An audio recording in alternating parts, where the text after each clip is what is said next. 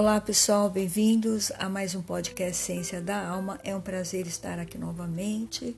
Hoje nós vamos ter mais um estudo. Olá, pastor. Olá a todos. Qual é o capítulo que nós vamos ler hoje, pastor? Gênesis 32. Então vamos seguir com Gênesis. Também Jacó seguiu o seu caminho e anjos de Deus foram encontrar-se com ele. Quando Jacó os viu, disse: Este é o acampamento de Deus e deu àquele lugar o nome de Maanaim. Que significa isso, pastor? Que os anjos foram encontrar-se com ele. A gente vê o cuidado né, de Deus aí, mostrando que Deus está ao redor dele. Todo lugar que ele está passando, eles estão ali acompanhando. Deus é onisciente e a sua onipotente também, onipresente, ele pode estar onde ele quiser, em todos tempo com todos ao mesmo tempo. Com qualquer pessoa, Deus pode estar o tempo todo.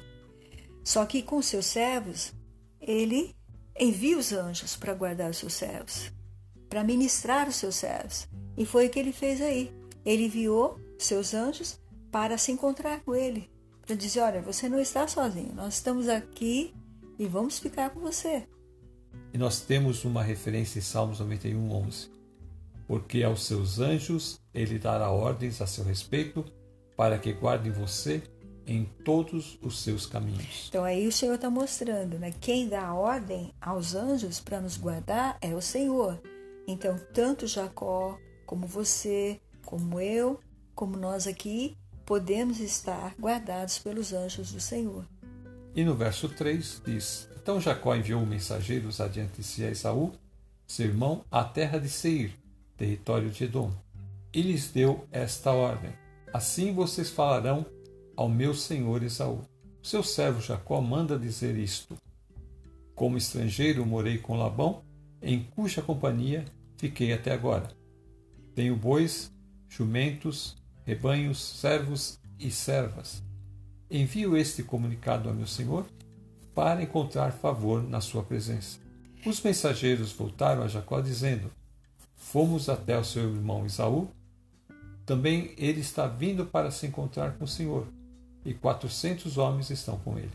Esse ponto é importante porque do capítulo 32, versículo 1, que nós lemos a vinda dos anjos ali, e depois até agora, esses versículos que você leu, nós vimos que ele estabeleceu estratégias para chegar até o irmão. Então, ele parece ser uma pessoa muito disciplinada, Jacó. Não sei se ele aprendeu isso com a sua mãe ou com o seu pai, eu acho que ele aprendeu com a mãe dele. Então, ele gosta de ordenar as coisas muito bem. Veja que a primeira estratégia que ele fez foi fazer o quê? Enviar os seus servos para avisar o irmão que ele estava ali. Para que Esaú não viesse de supetão e pudesse causar algum dano. Ele fica parado ali onde ele está e ele manda então seus servos ir ali avisar que ele está chegando. Essa é a primeira estratégia dele. A segunda estratégia é quando ele fica sabendo aí que o irmão vem com 400 homens. Isso dá muito medo, ele teme, ele não sabe o que, que o irmão vai fazer. Então ele ficou muito angustiado. Versículo 7 fala: Então Jacó teve medo e ficou angustiado. E agora então ele vai ter a segunda estratégia, o que, que ele vai fazer aí, pastor? Ele divide em dois grupos o povo que estava com ele e também os rebanhos, os bois e os camelos. Pois pensou: se Esaú vier e atacar um grupo, o outro grupo escapará. E aí ele pega, dentro dessa segunda estratégia que ele fez, depois que ele fez toda essa separação, veja que ele está no estresse né, mental, espiritual, psicológico e físico. É muito esforço físico, ele não tem tempo a perder. Então ele divide esses grupos todos e agora então ele vai buscar a Deus. No versículo 9 até o 12, ele vai estar tá buscando o Senhor. E veja como ele ora, pastor. Jacó orou: Deus de meu pai Abrão e Deus de meu pai Isaque, ó Senhor, que me disseste: volte para a sua terra e para a sua parentela, e eu farei bem a você.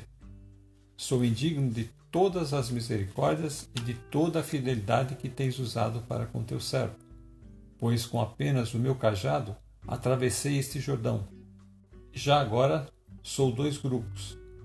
Livra-me das mãos de meu irmão Esaú, porque temo que ele venha e ataque a mim e as mães com os filhos. Pois tu disseste: certamente serei bondoso com você, e lhe darei uma descendência como a areia do mar, que de tão numerosa não se pode contar.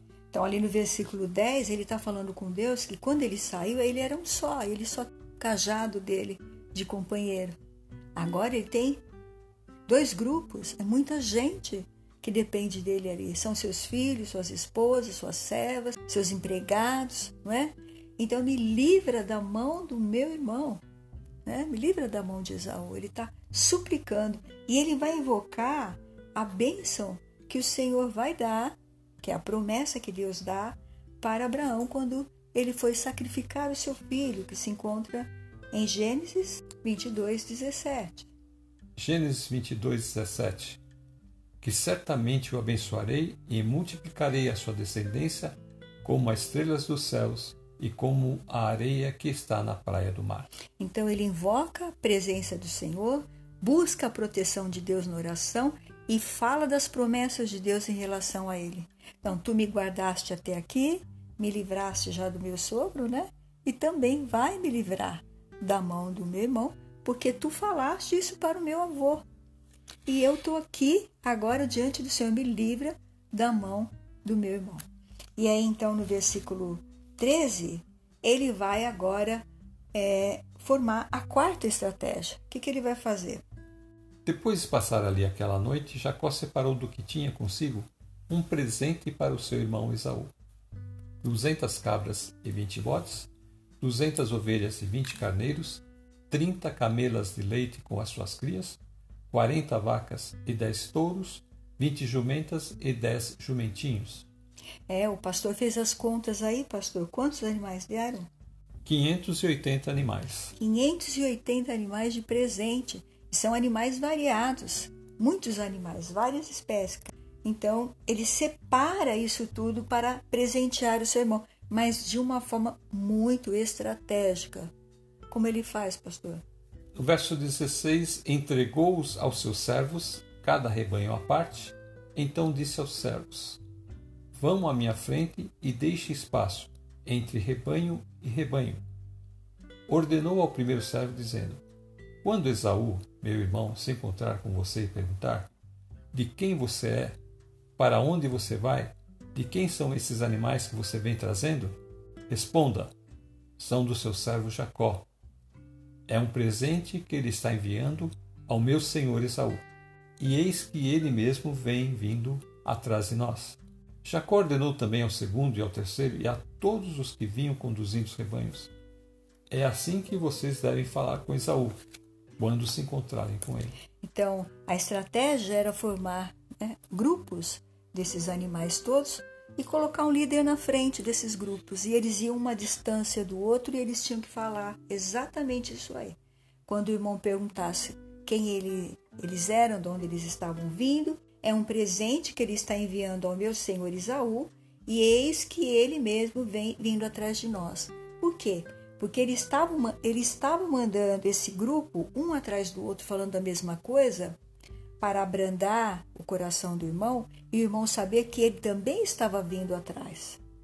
Ele estava vindo mais devagar. É o que diz o verso 20.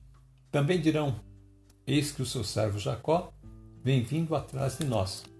Porque Jacó pensava assim: Eu o aplacarei com o presente que me antecede.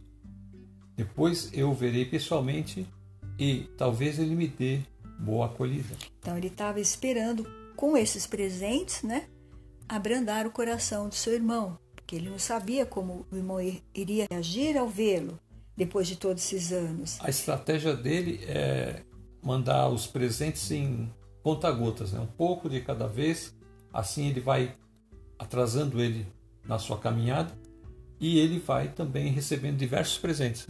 Vai reunindo todos aqueles animais, então ele vai vendo que o presente é um volume e, considerável. E sempre eles falando: olha, eis que o seu servo Jacó vem vindo atrás de nós. Sempre eles falando isso, para que Esaú soubesse que o irmão está ali atrás.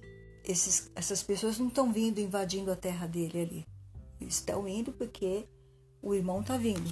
Então foi tudo isso que ele fez nessa quarta estratégia, né? Ele já deixou tudo preparadinho, tudo arrumadinho. Ele também, aí nessa mesma noite, ele se levantou e ele faz o quê? No versículo 22. Naquela mesma noite, Jacó se levantou, tomou suas duas mulheres, suas duas servas e seus onze filhos, e transpôs o val do Jaboque. Reuniu todos e fez com que passasse um ribeiro. Também fez passar tudo o que lhe pertencia. Então aí, nessa quarta estratégia, já estava tudo pronto, as pessoas já sabiam o que elas tinham que fazer, os mensageiros já foram levando os presentes para o seu irmão, as mulheres já estão do outro lado, agora ele fica aqui do lado de cá e ele então vai se encontrar com uma pessoa, no versículo 24. Jacó ficou sozinho e um homem lutava com ele até o romper do dia. E a gente não sabe como esse homem chegou, se já chegou agredindo ele, se já chegou lutando, eu sei que lutava com ele. Vendo este que não podia com Jacó, tocou-lhe na articulação da coxa, de modo que a junta da coxa de Jacó se deslocou na luta com o homem. Então o homem disse: Deixe-me ir, pois já rompeu o dia. Jacó respondeu: Não o deixarei ir se você não me abençoar. Então o homem perguntou: Como você se chama? Ele respondeu: Jacó. Então disse: Seu nome não será mais Jacó, e sim Israel, pois você lutou com Deus e com os homens e prevaleceu. Então aí, nessa quarta estratégia, ele vai lutar com este homem e ele percebe que ele não é um homem qualquer. É um enviado de Deus, é um anjo ou é o próprio Deus, nós não sabemos. O que, que dá para entender né, é que uma pessoa que tem autoridade espiritual, porque ele chega e fala, começa a lutar com ele, me solta quando estava amanhecendo o dia, me deixe ir, né? Me deixe ir, pois já rompeu o dia e Jacó respondeu: Não o deixarei ir se você não me abençoar. Então, Jacó viu que era alguém muito especial, porque ele não ia pedir a bênção. Ele reconheceu que era um ser especial, que era um anjo, alguma coisa assim. Era um ser divino, que tinha autoridade espiritual. E ele então pede a bênção. Então o homem pergunta para ele: Como você se chama? E ele respondeu: Jacó. Então disse: Seu nome não será mais Jacó, calcanhar, e sim Israel, pois você lutou com Deus e com os homens e prevaleceu. Então agora o Senhor vai tirar esse nome é, de Jacó que trouxe tanta desgraça para ele, porque desde que ele recebeu esse nome, esse menino tem sido atormentado, não é? Porque, como nós já explicamos nos episódios anteriores, existe a diferença entre Iacave, que significa enganador, e Akev, que significa calcanhar. Então, eles costumam chamá-lo de Iacave, enganador. Isso provavelmente, acho que desde a infância dele faziam isso, gozavam dele. E o Senhor vem nesse momento para lutar com ele, fortalecê-lo, dizer: Não, você pode, e agora também vou tirar esse nome da sua vida. Vamos, vamos tirar isso da sua história. Agora você vai receber um novo nome, o nome de Israel, pois você lutou com Deus e com os homens e prevaleceu. Pode ir em paz, porque agora você tem um novo nome, um nome que Deus está te dando, não é? Ele muda uma coisa importante. Ele faz com que Jacó entenda qual é a sua missão. Ele diz que agora vai se transformar numa nação. E essa nação liderada por um homem que lutou com Deus e com os homens e prevaleceu. Então, você vê que esse nome, né, que é calcanhar, de repente ele é chamado daquele que lutou com Deus e os homens. Olha, ah, ele, ele saiu de um do calcanhar, do lá, calcanhar de, lá de baixo e, e subiu nas alturas. e é interessante que aí, é, como o Senhor está falando, né? O próprio versículo 28 diz: E o seu nome não será mais Jacó e sim Israel, pois você lutou com Deus. Então, este homem com quem ele está lutando é Deus. Deus vem nessa forma humana, porque, como nós já falamos no início aqui do nosso estudo hoje, Deus é onisciente, onipresente e onipotente, e ele pode vir da forma que ele quiser. Porque ele é o Criador, ele, é, ele criou tudo que há né, no céu, na terra, no mar. Então, ele pode tudo. Exatamente. Ele pode tudo, ele pode se transformar no que ele quiser e ele pode atuar da forma que ele quiser também. E agora então, Jacó tenta saber o nome dele para que possa adorá-lo, né? Mas o nosso Deus não quer que nós adoremos nada aqui na terra, porque não existe nada aqui na terra que se assemelhe à forma de Deus. Nós só podemos adorar a Deus em espírito e em verdade. Como o Senhor falou né, para a mulher samaritana, lá no Evangelho de São João, capítulo 4. E aí, então, o que, que ele fala, pastor? No verso 29, Jacó disse: Por favor, diga-me como você se chama. Ele respondeu: Por que você pergunta pelo meu nome? E o abençoou ali. Jacó deu àquele lugar o nome de Peniel, pois disse: Vi Deus face a face e a minha vida foi salva. Foi salva, ainda que ele saiu mancando, o Senhor ali deixou um sinal nele, não é? Foi para mostrar para ele que nós somos limitados e Deus não, não é? E Deus mostrou também que nas horas mais difíceis, quando você não vê saída, com uma enfermidade, com problema familiar, com que, qualquer problema, até mesmo de uma nação, é esse momento que nós estamos lutando com Deus, onde nós estamos em desespero, com medo, em oração, é quando nós estamos ali travando essa batalha com o nosso Deus. E ele mostrou isso para nós nesse capítulo maravilhoso, que nós estamos travando uma batalha com o nosso Deus, quando nós estamos orando. Ele está conosco e os seus anjos também. Aqueles momentos mais contundentes, naqueles momentos mais difíceis, é que o homem se apega mais a Deus, né? Que o homem se chega mais a Deus. Jacó está no momento crítico, momento decisivo, ele vai se encontrar com aquele irmão que o havia jurado de morte. É. Então aí nós estamos vendo a dependência total, única de Deus e a ação. Ele está sempre agindo, ele não está paradinho, quietinho, chorando lá, pedindo para ninguém orar por ele. Ele está ali fazendo o que ele tem que fazer e está buscando a Deus, buscando o Senhor. Buscando e fazendo. É, agindo, agindo, agindo, o tempo todo. E agora então, vamos para o capítulo 33, que vai ser o capítulo do grande encontro, do, do objetivo, né? De toda essa luta. No início de Gênesis 33, quando Jacó ergueu os olhos, viu que Esaú se aproximava, e com ele quatrocentos homens. Então repartiu os filhos entre Lia, Raquel e as duas servas. Pôs as servas e seus filhos à frente Lia e seus filhos atrás deles, e Raquel e José por último. Você vê que o grande amor dele ele colocou lá por último, não é? Então ele, a gente vê nitidamente que Raquel era a esposa amada dele. Ele considera, cuida dos outros, mas é ela que é minha amada. Ele protege ela aí, novamente. Muito lindo. E no verso 3, e ele mesmo, adiantando-se, prostrou-se em terra sete vezes, até aproximar-se de seu irmão. Então ele vai se prostrar sete vezes e ele vai mostrando, né? É, quando ele está fazendo isso, se inclinando diante do irmão, ele vai mostrando para o irmão que o irmão é superior, não é que o irmão tem que ser honrado, que o irmão mais velho dele faz muito tempo que ele não vê, então ele está pisando ali no chão onde o irmão mora, né? Ele está entrando ali naquela terra e ele está então agradecendo, né, de alguma forma, esse irmão está vindo até ele.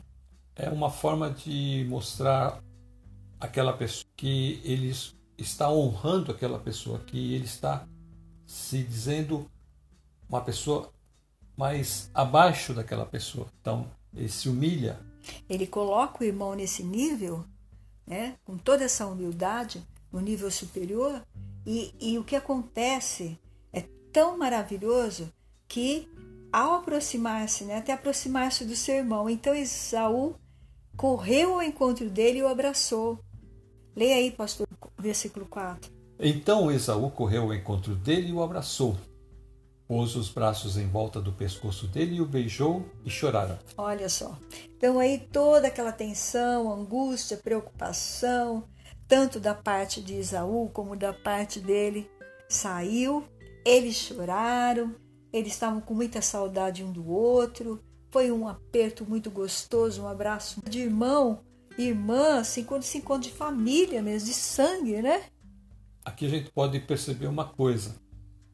Quando Deus fala com Caim, fala que o pecado está à porta, ele não conseguiu conter aquele, aquele seu ímpeto do pecado. Mas aqui nós vemos que Esaú conseguiu.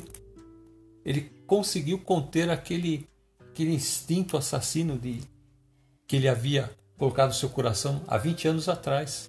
É, lá naquele momento ele estava cheio de ira, estava cheio de raiva, cheio de ódio. Depois, com o tempo que ele saiu, provavelmente ele até gostou de não ficar com toda aquela responsabilidade, porque o líder, né, o irmão mais velho, tem muita responsabilidade com a família, não é? E nós vemos também outra coisa, né, que, que Deus sabe o tempo, porque não foi por acaso que Jacó ficou 20 anos na casa do seu sogro. Esses 20 anos foi o tempo em que Deus foi trabalhando o coração de Esaú, para que ele recebesse então o irmão como ele recebeu agora. E foi interessante que o pai deles orou 20 anos pela mãe, né, para poder ela ter filho. E ela quando tem esses filhos, não é? É gêmeos. E aí está o motivo de tudo, da oração do pai, agora dos 20 anos de ausência, e eles estão aí, e eles dois abraçados, e se beijaram e choraram juntos como família. Foi muito lindo, não é, pastor? É uma coisa emocionante, porque Deus fez com que eles se reconciliassem. Então a reconciliação sempre é uma coisa muito bonita. Quando nós conseguimos ultrapassar os nossos sentimentos mais ruins que o pecado colocou dentro do homem e conseguimos então é, vencer, como, como Deus falou para que Caim vencesse o pecado. E, e aqui Esaú mostra que é possível. E ela tem que partir de Deus, porque aí Deus viu que era necessário 20 anos, não é? Então o Senhor foi trabalhando aí, no momento certo eles se encontraram, esse é o momento, e agora então Isaú está feliz e fala assim: quem são essas mulheres? Quem são esses que estão com você? Né? Ele viu as mulheres, viu os meninos, quem são? Jacó respondeu: são os filhos que Deus me agraciou. Não é? E então se aproximaram as servas, ele e seus filhos, e se inclinaram. Depois também Lia e seus filhos e se prostraram. Por último chegou José e Raquel, né? E se prostraram também. Vejam que eles vão fazer a mesma coisa. Vejam que eles vão fazer a mesma coisa que Jacó fez. Eles vão se inclinar diante de Esaú, né, mostrando que ele é uma pessoa importante. Eles, eles estão muito agradecidos dele estar recebendo a todos. Então, é uma cena muito linda, e a gente fica aqui imaginando na cabeça da gente, não é? Todo esse, esse drama, toda essa emoção. Então, aí, agora, dos versículos 9 até o versículo é, 11, ele vai estar tá insistindo para que o irmão receba os presentes. O irmão fala que não, que não precisa, que ele está muito bem, não é? Mas ele insiste e o irmão então recebe. Mas Jacó insistiu: Não recuse. Se alcancei favor na sua presença, peço que aceite o meu presente, porque ver o seu rosto é como contemplar o semblante de Deus. E você me acolheu tão bem. Então aí, ver o seu rosto é contemplar o semblante de quem? Daquele que tem a paz, não é? Porque ele ficou em paz quando ele viu o irmão, que o irmão não fez nada para ele, não é? Então, é contemplar o semblante de Deus contemplar a paz, né? a alegria. Fiquei muito bem de te ver. Você me acolheu tão bem. Então ele aceitou todo aquele presente, como nós já falamos, 580 animais, que está tudo especificado aí nos versículos. Depois vocês podem estudar direitinho. E aí então ele agora fala: Vamos sair, vamos embora? Ele falou: Não, olha, você vai à frente que eu vou passo a passo, porque eu tenho mulher, eu tenho os animais que estão aí, né? Os animaizinhos estão prenhas, então fica difícil caminhar depressa, eles podem morrer. E aí no versículo 14: Passe, meu senhor, adiante de seu servo, eu seguirei aos poucos, no passo do gado que vai à frente e no passo dos meninos, até chegar a meu senhor em Seir. E aí ele pega no versículo 15, ele fala: Então vou deixar aqui para você algumas pessoas para ficar aqui te ajudar. E que ele responde? Jacó respondeu: Para quê? Basta que eu alcance favor aos olhos de meu senhor. Então ele não quer ninguém ali do grupo é, de Esaú ali com ele. Ele quer sentir liberdade para ele poder caminhar tranquilo, não é? E aí, pastor. Assim, naquele dia, Esaú voltou para Seir pelo caminho por onde tinha vindo. E Jacó foi para Sucote e edificou para si uma casa e fez cabanas para o seu gado. Por isso, o lugar se chamou Sucote. Voltando de Padã Arã, Jacó chegou são e salvo à cidade de Siquém, que está na terra de Canaã, e armou a sua tenda junto da cidade. A parte do campo onde tinha armado essa tenda, ele a comprou dos filhos de Amor, pai de Siquém, por cem peças de dinheiro. Pastor, no versículo 20. Ele levantou ali um altar e lhe deu o nome de Deus, o Deus de Israel. Então agora ele vai levantar um altar nesse lugar, porque ele chegou em paz, em segurança. Ele vai levantar ali um altar e lhe deu o nome de Deus, o Deus de Israel. Olha, não é, não é só o Deus de Abraão, não é só o Deus de Isaac, agora é o Deus, o Deus de Israel. Eu já não tenho mais aquele nome, não é? Não vou mais precisar carregar esse nome de calcanhar. Agora eu tenho o um nome que é poderoso.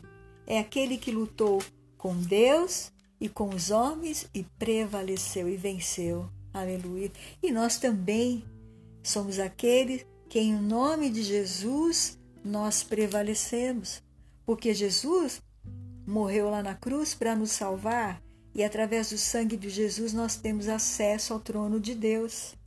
Nós podemos chegar ao Pai nesta confiança, neste amor, nesta graça. Então nós recebemos, recebemos agora um novo nome também, de filhos de Deus, servos do Deus vivo, não é?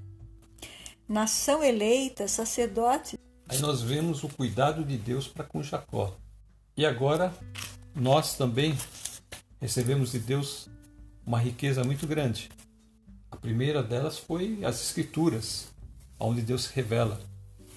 Mas a maior é a revelação de Jesus Cristo, o Filho de Deus que vem ao mundo para reconciliar o homem com Deus. Amém. O grande cuidado de Deus está aí. Deus está cuidando para que nós possamos então termos um relacionamento com Ele como Jacó tinha, como aquelas, aqueles homens do passado tinham. E caminhar aqui nesta terra com os problemas, porque veja quantos problemas Jacó teve por causa desse casamento e ainda nos capítulos seguintes dos próximos textos, nós vamos ver quanto dor de cabeça esses filhos vão dar, os filhos das escravas, os filhos da Lia, não é? Com inveja de José. Então, ele está nesse mundo, passando por aqui, seguindo o seu trajeto. Ou seja, como nós aqui, nós estamos seguindo o nosso trajeto. O, os anjos de Deus vêm encontrar. O Senhor manda também anjos até nós. E o Senhor fala: olha, vocês vão passar pelos problemas, vocês têm que ficar aqui e lutar, buscar o Senhor, se encher da graça de Deus, do Espírito de Deus, do amor de Deus, da bondade de Deus, da paciência da misericórdia, da compaixão. Isso tudo vem através das nossas provações, porque veja como Jacó era e como ele se tornou.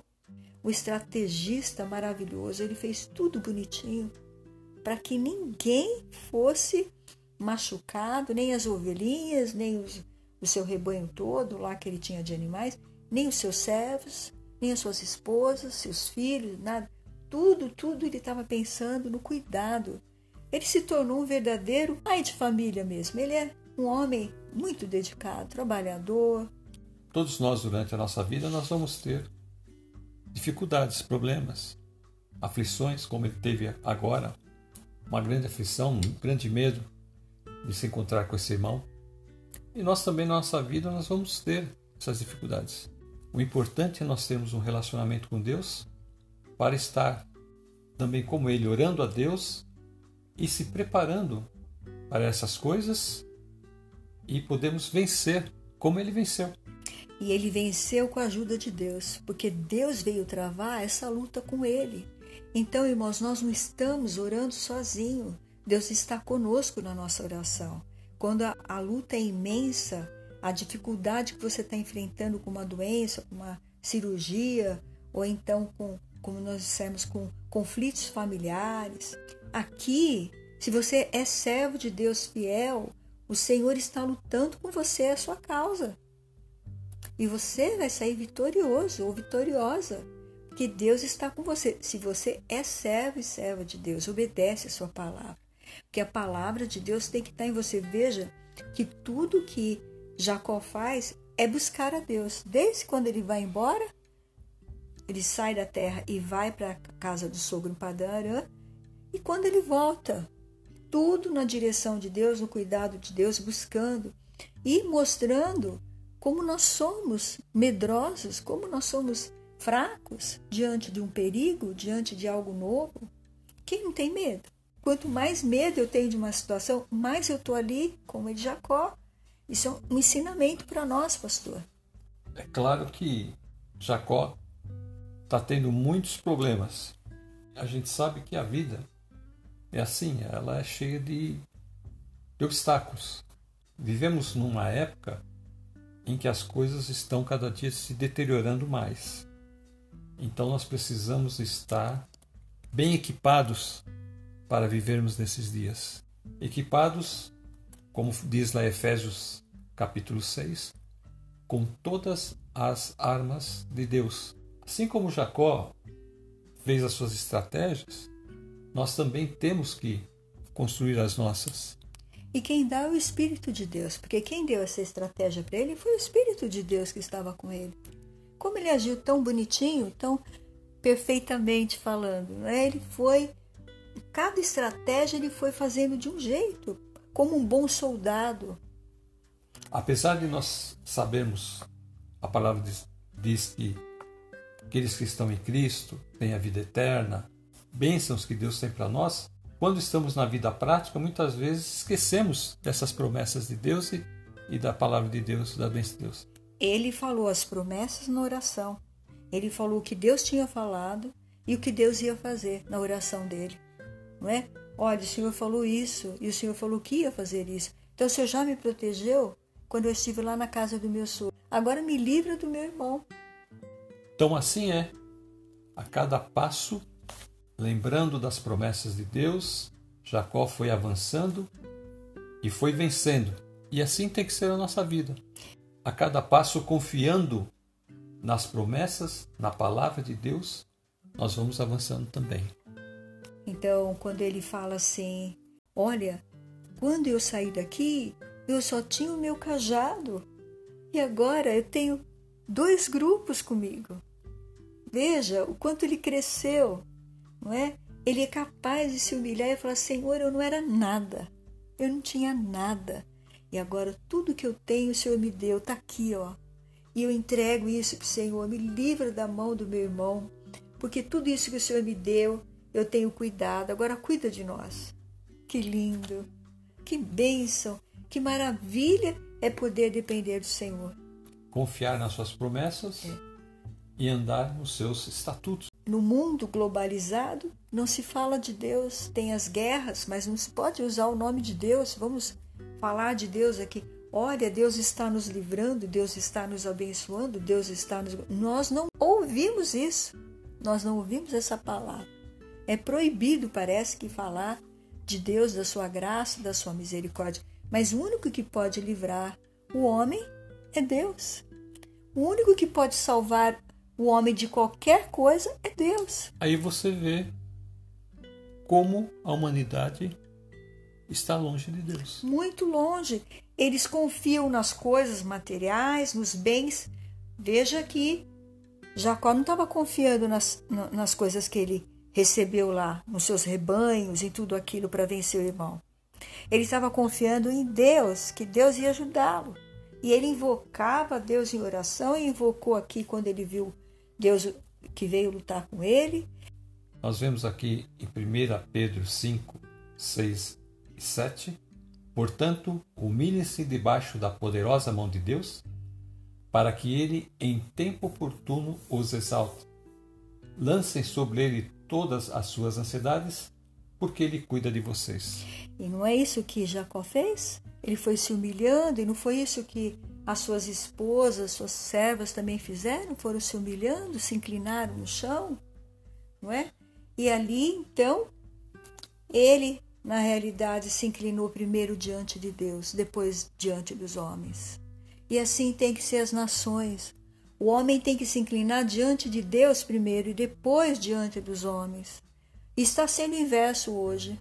Hoje as pessoas estão se inclinando diante do homem e não se inclinam e nem invocam o nome de Deus. Nesses versos de 1 Pedro 5, 6 e 7, nós percebemos que o único caminho que o homem tem é quando ele se humilha e permite Deus controlar as coisas.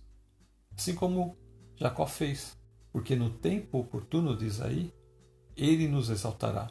Aqui diz que nós devemos lançar sobre Deus todas as nossas ansiedades, porque é Ele que cuida de nós. Ansiedades, angústias, medo, tudo que Jacó sentiu, não é? Mas não é por isso que ele deixou de fazer o que ele tinha que fazer.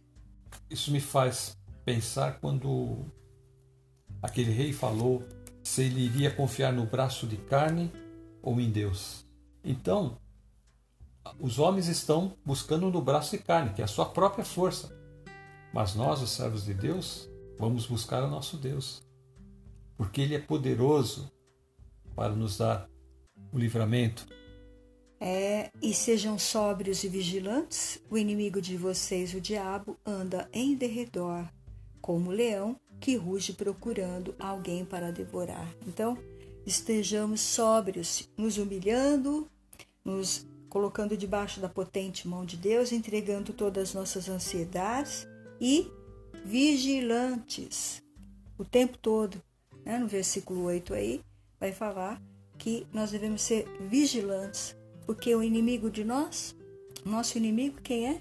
O inimigo de vocês, o diabo, anda é. de redor como leão que ruge procurando alguém para devorar. Então ele está sempre tramando, né? jogando um contra o outro, como ele fez com o sogro, né? jogando o sogro, jogando os cunhados de Jacó contra ele, né? a própria família contra Jacó. Mas o Senhor veio e, através da oração e da busca desse seu servo, ele colocou as coisas no lugar. Amém, pastor? Amém. Vamos encerrar? Vamos. Você ora? Amém. Pai nosso que estás nos céus, santificado seja o teu nome, venha o teu reino Seja feita a tua vontade no céu como na terra. Pai amado, te agradecemos porque tu cuidastes de Jacó e porque o Senhor também cuida de nós. Amém. São tempos difíceis. Sim. São tempos em que nós temos tido muitas dificuldades, mas temos confiado no Senhor. Amém, Senhor. Queremos continuar depositando a nossa confiança em Ti, Senhor. Amém. Porque nós sabemos que somente o Senhor tem a bênção, tem a vida eterna. Amém. Te agradecemos por todas as bênçãos, com a ajuda do Teu Santo Espírito e em nome de Jesus. Amém. Quero me despedir dizendo: fique com Deus e até a próxima. Fiquem na paz, Senhor Jesus, e até a próxima.